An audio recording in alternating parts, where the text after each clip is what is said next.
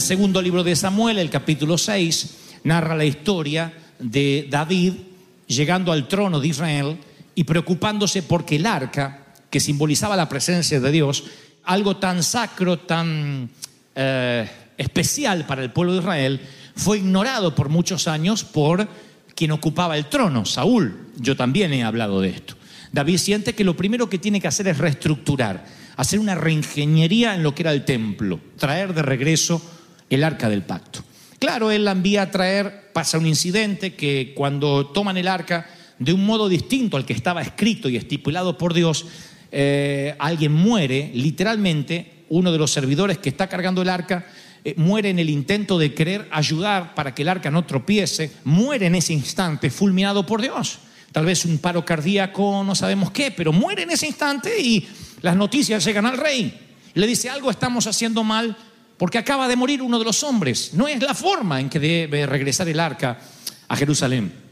David, con muy buen tino, dice, ok, dejen el arca donde está, pero no abandonada en plena carretera, no en plena calle. Tiene que haber alguien por allí. Le dicen, sí, y enfrente justo ese incidente ocurre frente a la finca de Obed Edom. Es un granjero, es alguien que tiene ganado, que tiene, supongo, um, trigo, cosecha, siembra, tiene su, decimos nosotros, su finca o su granja, y quizá él pueda hacernos el favor de hospedar el arca. Se lo piden, un pedido del rey no es algo que ocurre todos los días. Un simple ciudadano, alguien que está a cargo de la granja, dice que se siente honrado en que el rey le pida que el arca llegue a su casa y le hace lugar. Así es como la presencia de Dios llega a la casa de un hombre común. Lo sagrado entrando en el vecindario. Hay algo especial cuando Jesús entra a una casa. Lucas relata el incidente que cuando Jesús llegó al lugar, miró hacia arriba, hacia el árbol y dijo, saqueo, date prisa y desciende, porque quiero quedarme en tu casa. Miren qué lindo que el Señor te diga, me quiero ir a tu casa. Y saqueo se apresuró a descender con gozo. Y todos murmuraban diciendo, ha ido a hospedarse con un hombre pecador. Jesús diciendo a Saqueo, voy a tu casa, che. No le dijo, ¿está purificada tu casa? Hay muchos versículos bíblicos. No me vas a meter en una habitación de tu hijo lleno de póster demoníacos de Mario Bros. o de los Pikachu, que es peor. Dijo, quiero ir a tu casa. Imagínense que no hubiese sido saqueo, sino la esposa de saqueo que está en el árbol. No, que no limpié. Tengo las camas desatendidas porque hay mañanas que te vas de tu casa sabiendo que nadie va a volver contigo. Dejen todo así, total, no hay nadie. Y después se te pega alguien. Voy con ustedes. Y tú empiezas, ¿dónde dejé el calzón? Y a lo mejor el calzón está flameando así como bandera, ¿no es cierto? Griega. Y entras rápido, ya está, ya está, ya está, y empiezas a tirar cosas. Todos hemos hecho eso, empiezas a tirar cosas debajo de la cama, pasa, pasa, pasa, perdona el desastre, y empiezas a patear cosas, el calzón del marido, qué feo. Así le pasó a Saqueo.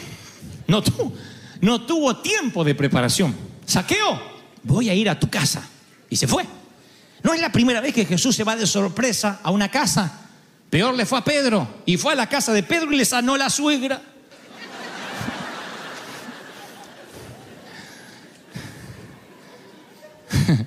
La suegra de Saqueo estaba mirando la ventana y decía, veo una luz en el túnel, me voy, me voy, me voy. Y qué lindo césped. Y Pedro dice, no se distraiga, no se distraiga, mire la luz, mire la luz. Y llega el Señor y la sana. Dicen que por eso lo negó después tres veces, porque no, nunca pudo olvidarlo. Fue a la casa de Mateo, que era un aduanero. Estuve investigando, ¿eh? hice mi tarea, a ver cuántas casas fue el Señor en su ministerio. Fue a la casa de Jairo, principal de la sinagoga. Fue a la casa de Simón el leproso. Fue a la casa de un fariseo. Fue a la casa de Marta, María y Lázaro. Obededón ¿qué tenía? Como Jairo, como el leproso, como eh, Marta, María, el Lázaro, como eh, Mateo, el aduanero. ¿Qué tenía para que la presencia de Dios llegara a su casa? Era un hombre común, era una mujer común que trabajaba, en este caso era granjero. Sin embargo, algo diferente había en él, puesto que en tres meses, en un trimestre, esto es 90 días, la vida de Obededón cambia así. De pronto todo prospera, la tierra se hace más fértil. Yo veo a Obed-Edom y veo un hombre que es fructificado al ciento por ciento, que las cosas le salen bien, que tiene viento a favor. Si el arca entra en una granja de un tipo que nada sabe y todo le prospera en un trimestre, ¿qué creen que pasará con la el mismo arca, la misma presencia de Dios en casa de un sacerdote que conoce la ley, que lee la Torah, que sabe todo acerca de Dios, que sabe quién es Moisés, que sabe quién es Abraham?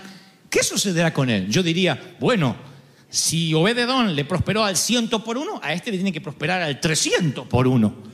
Sin embargo, la Biblia dice que en la casa de Abinadab el arca se quedó no tres meses, sino 20 años.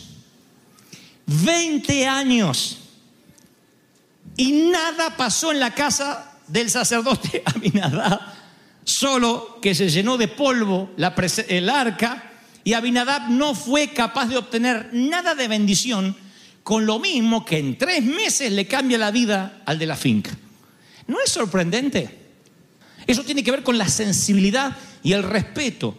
Yo lo que creo es que Abinadab durante 20 años tuvo eso en su casa y lo sagrado se devolvió común. Tomó el arca del pacto como una caja. La presencia de Dios funciona como el arca del pacto. La magia, el poder no está en el arca en sí, sino en la reacción que tengas a lo sagrado. En tu corazón. Es la fe lo que mueve la mano de Dios. La mano de Dios no es que se mueve más o menos. La mano de Dios siempre es la misma mano de Dios. Tu fe hace que la sientas o que no la sientas. Y el peor error que tenemos los creyentes o el, el peor flagelo no es Satanás, sino la rutina.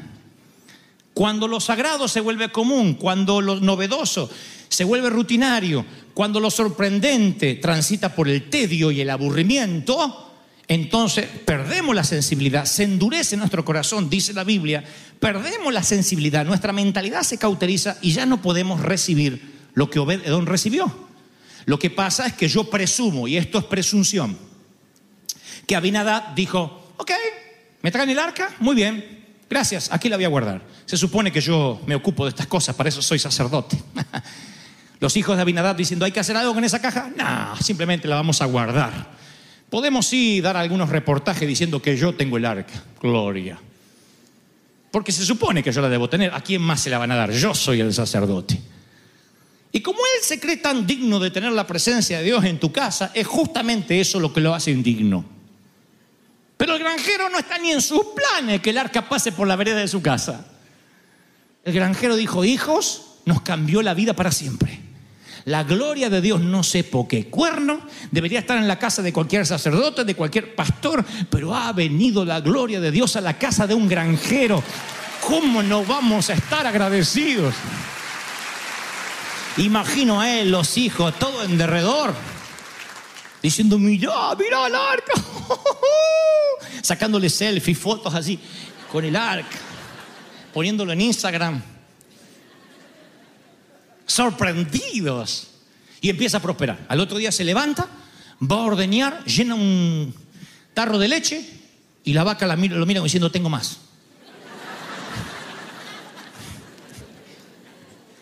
Le vacía la ubre y la vaca dice, todavía hay más. Mientras que el toro a esa hora está dormido, el toro sale a hacer sus tareas maritales. Y preña tres, cuatro, cinco vacas y nacen un montón de terneros. Y unos terneros espectaculares, gordos así, ya no salen raquíticos, salen gordos, porque ese toro cuando hace las cosas bien, las hace bien, cuando está bajo la, la bendición de Dios. Va a sembrar la tierra y sale así, una cosa redonda así. Y dice, papá, ¿tenemos sandía? No, es un tomate.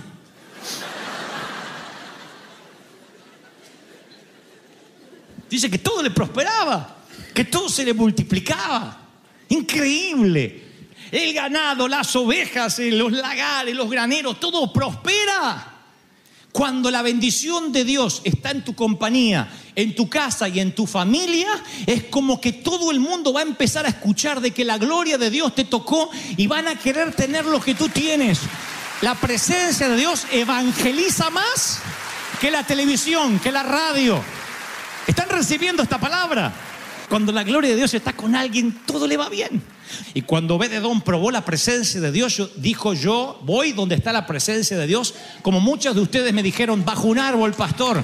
Pero reunámonos para adorar al Señor de señores, al Rey de reyes, que ahí queremos estar. ¿Se acuerdan?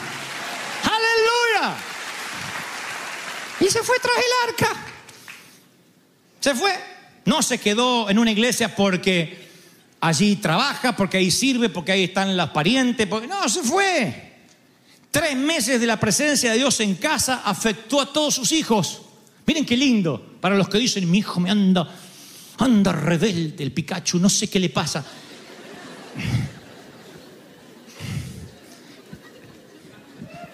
Y ese Pikachu lo encuentra sin el celular, ¿eh? Lo encuentra ahí, tirado en la cama. Primera de Crónicas 26.4. Los hijos de Obed Edom, escuchen. Semaías el primogénito, Jozabad el segundo, Joa el tercero, el cuarto Sacar, el quinto Natanael, el sexto Amiel. Ahora voy a decir por qué les nombro a todos. El séptimo Isaacar, el octavo Peultai. Miren qué lindo nombre, Peultai. Que bien Peultai, porque te voy a peultar la cabeza. Porque Dios había bendecido a Obededón. Cada hijo representaba el favor de Dios y cada hijo, cada uno de esos hijos representaba lo que la gloria y la presencia de Dios había hecho en la casa de Obededón. ¿Cuántos quieren abrir sus hogares a la presencia de Dios? ¿Cuántos quieren que tus nietos sean afectados por lo que hoy vas a hacer esta mañana? Alguien tiene que decir, amén, yo quiero. Ven a mi casa, aunque tenga que patear el calzón debajo de la cama.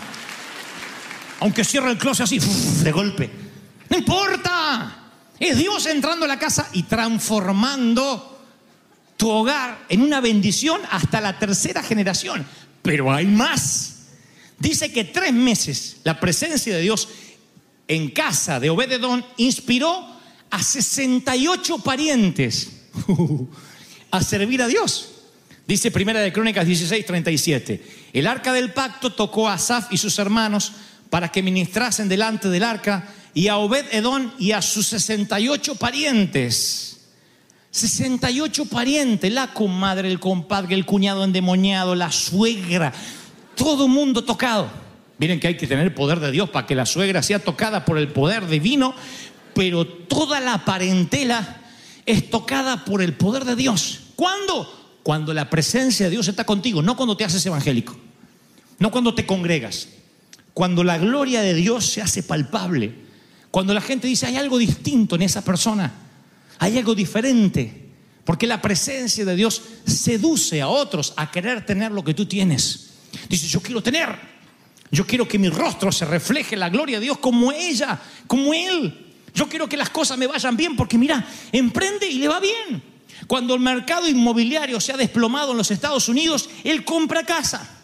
Cuando dicen que no hay que vender, él vende a buen precio. Cuando no se puede comprar, él compra.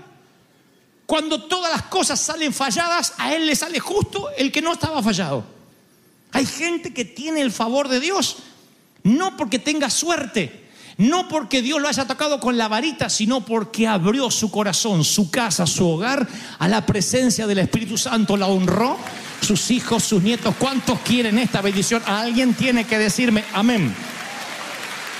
Ahora, he buscado en las escrituras, he estudiado todo lo que pude, busqué concordancias acerca de Obed Edom y todas, todas las concordancias, los teólogos y los escribas coinciden en algo. No hay error en esto que les diré. Obed Edom fue un granjero desde que nació. Su papá era granjero, su abuelo tenía finca.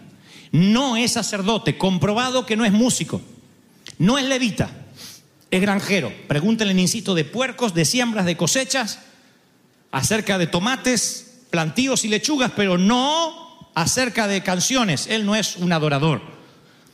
Así que no entiendo qué va a hacer al templo cuando David rescata el arca y dice, yo me voy tras el arca. ¿Qué? ¿Va a cosechar tomates en el templo?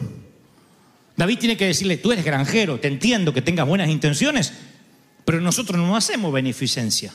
¿Sabes usar armas? No. ¿Sabes tocar la música? No. Sé usar la guadaña, el rastrillo. Eso no me va a servir. Quédate aquí. En el reino, en la finca, dentro de la ciudadanía, pero no te vengas al templo. Obededón dice, yo no puedo vivir sin la presencia de Dios. Aprenderé lo que sea. ¿Quieren que le digan lo que aprendió Obededón ya en la edad adulta? Primera de Crónicas 15, 21, esconde la gema. Está semi escondida la historia ahí. Dice, y Matatías, Elifelú, Mignías, Obed Edón, el granjero, Jehiel y Azarías tocaban arpas afinadas en la octava de la orquesta que dirigía. Estaba el granjero con las manos así de rastrillar tierra tocando el arpa. Lo leo otra vez y sí, habla del mismo Obed Edón. No sé cuándo aprendió a tocar, pero de algo estoy seguro si la presencia de Dios entre a tu casa, esté dos días, tres meses o lo que esté, es imposible que no te transformes en un adorador. Vas a transformarte en un adorador, en un músico, en un cantante, de los buenos o de los que cantan bajo la ducha. Pero vas a ser un adorador. Ah. Yo creo que Obededón no sabría tocar nada, porque es granjero. Entonces, yo me imagino que este se ubica con. No tengo un arpa, tengo una guitarra eléctrica.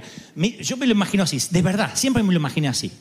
Me imaginé como que es un. Obed Edom es alguien que no sabe mucho de música y tiene que buscar una excusa, porque si él logra entrar en la orquesta de David, sus hijos serán bendecidos, sus nietos también, sus bisnietos también. Él no quiere volver a la finca, no porque no sea trabajador, sino porque Él sabe que cerca de la gloria de Dios, cerca de la presencia de Dios, es un generador de bendiciones para toda la familia. Eso es lo que ocurre cuando vienes el domingo a la iglesia. No significa que tienes que dejar de trabajar durante la semana. Significa que si aprovechas el tiempo que vienes aquí y esas dos horas adoras de todo corazón, tu adoración, te lo aseguro porque es un principio bíblico, va a afectar a tus hijos, a tu hogar, a tus negocios, a tus finanzas, a tus nietos. Así que se pone a tocar, se pone a tocar Obededón, creo que a lo bruto, y alguien lo mira como diciendo, no eres músico. Y él dice, no seré músico, pero vos sos un profesional, yo sé lo que es la presencia de Dios.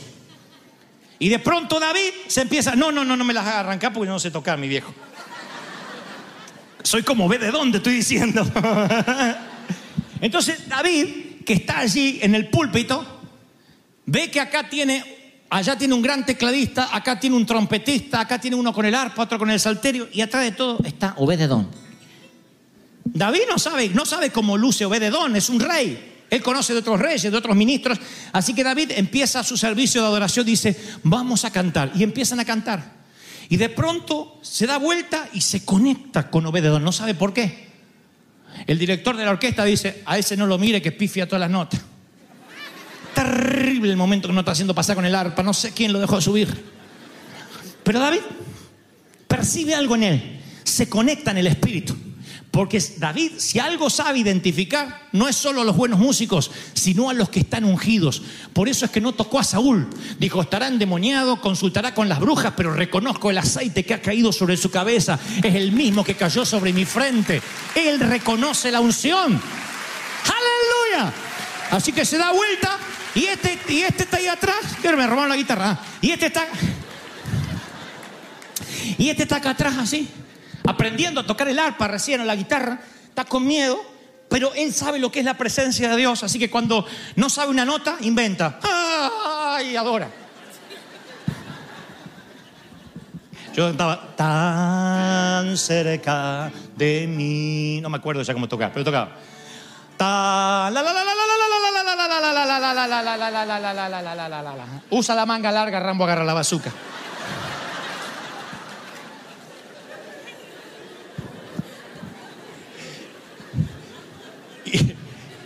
Y, los pastores decían, está ungido el flaco.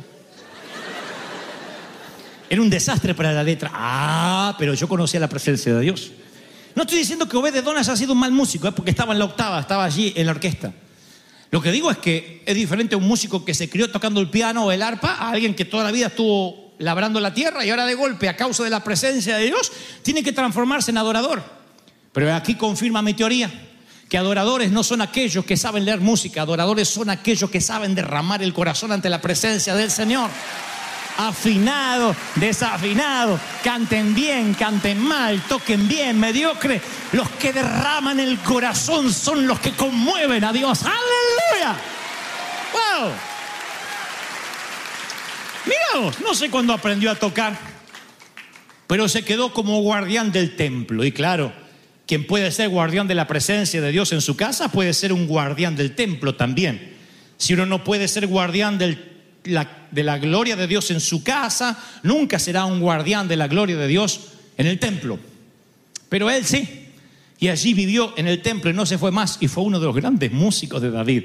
Qué lindo que los salmos, en el copyright, en la autoría de los salmos, esté Obededón, porque ustedes lo van a encontrar varias veces, que Obededón está tocando.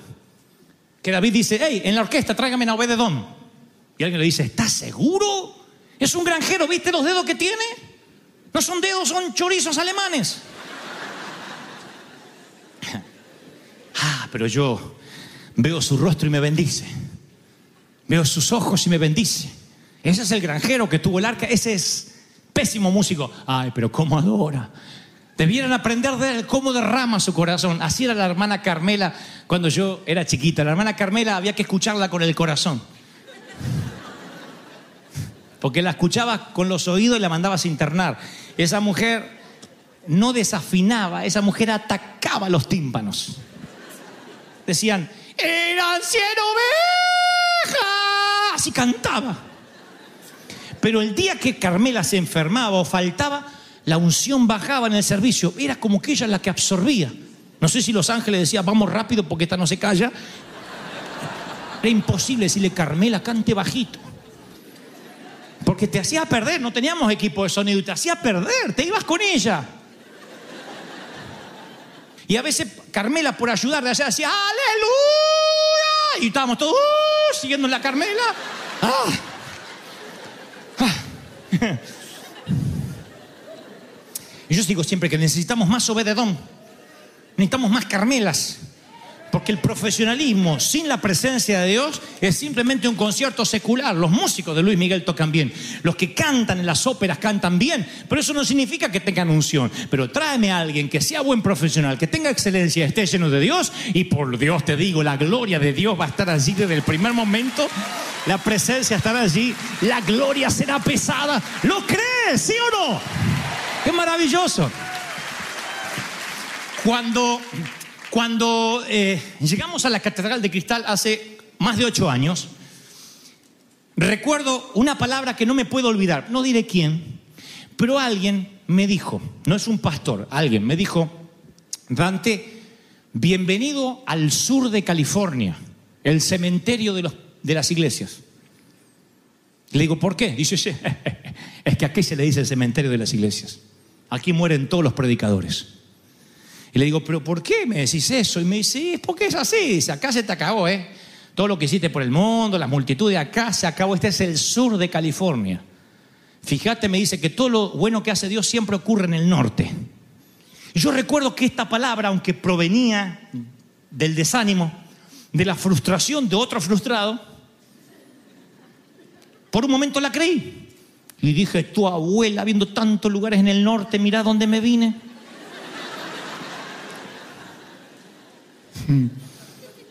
El sur de California. Y recuerdo, era un jueves.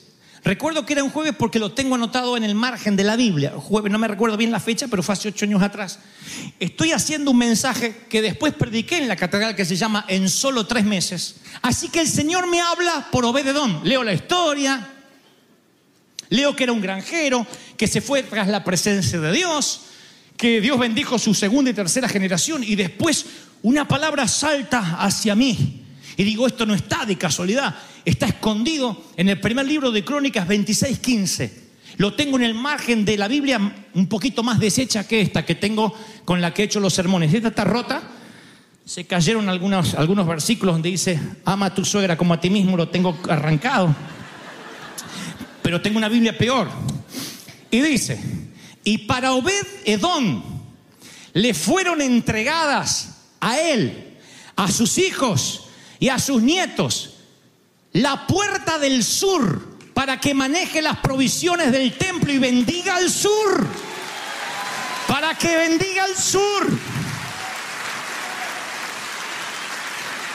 Y el sur será casa de provisiones. Aleluya. Escuchen, ¿saben lo que es una casa de provisiones donde hay vino, grano y aceite? Para que una casa sea de provisión en el antiguo oriente tiene que tener estos tres elementos, vino, grano y aceite. El vino tipifica el gozo. Pero no el gozo, no, el vino es lo que no podía faltar en una fiesta judía. Porque tipificaba el gozo. No se decía, vamos a celebrar con Fanta, vamos a celebrar con vino. No con Pepsi, con vino. Entonces cada vez que aparece vino y dice, Señor, yo os alegraréis con vino. Está hablando de gozo. Así que Obededón se fue a las puertas del sur y lo primero que llevó es gozo. El mismo que tocaba con el gozo, que tocaba la guitarra así, o el arpa, ahora lleva el gozo. Después lleva el grano. El grano tipifica la provisión. O sea que donde va Obededón hay prosperidad. Los tomates son gigantescos, las ubres de las vacas no dan abasto, hay que ordeñarlas tres veces por día.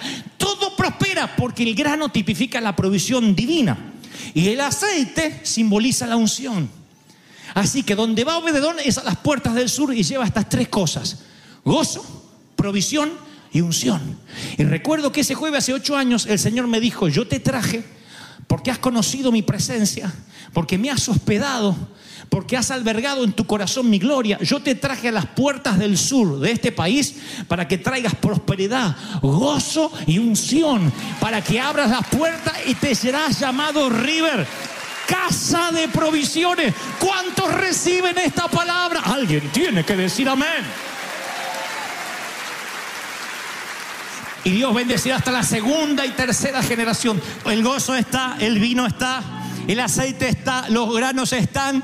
Porque lo que Dios dijo que iba a pasar en el sur de California es que la bendición de Obed Edom llegará a todas las generaciones y a los que pasen y a los que vengan y los días que van a venir. Tiene que decir amén.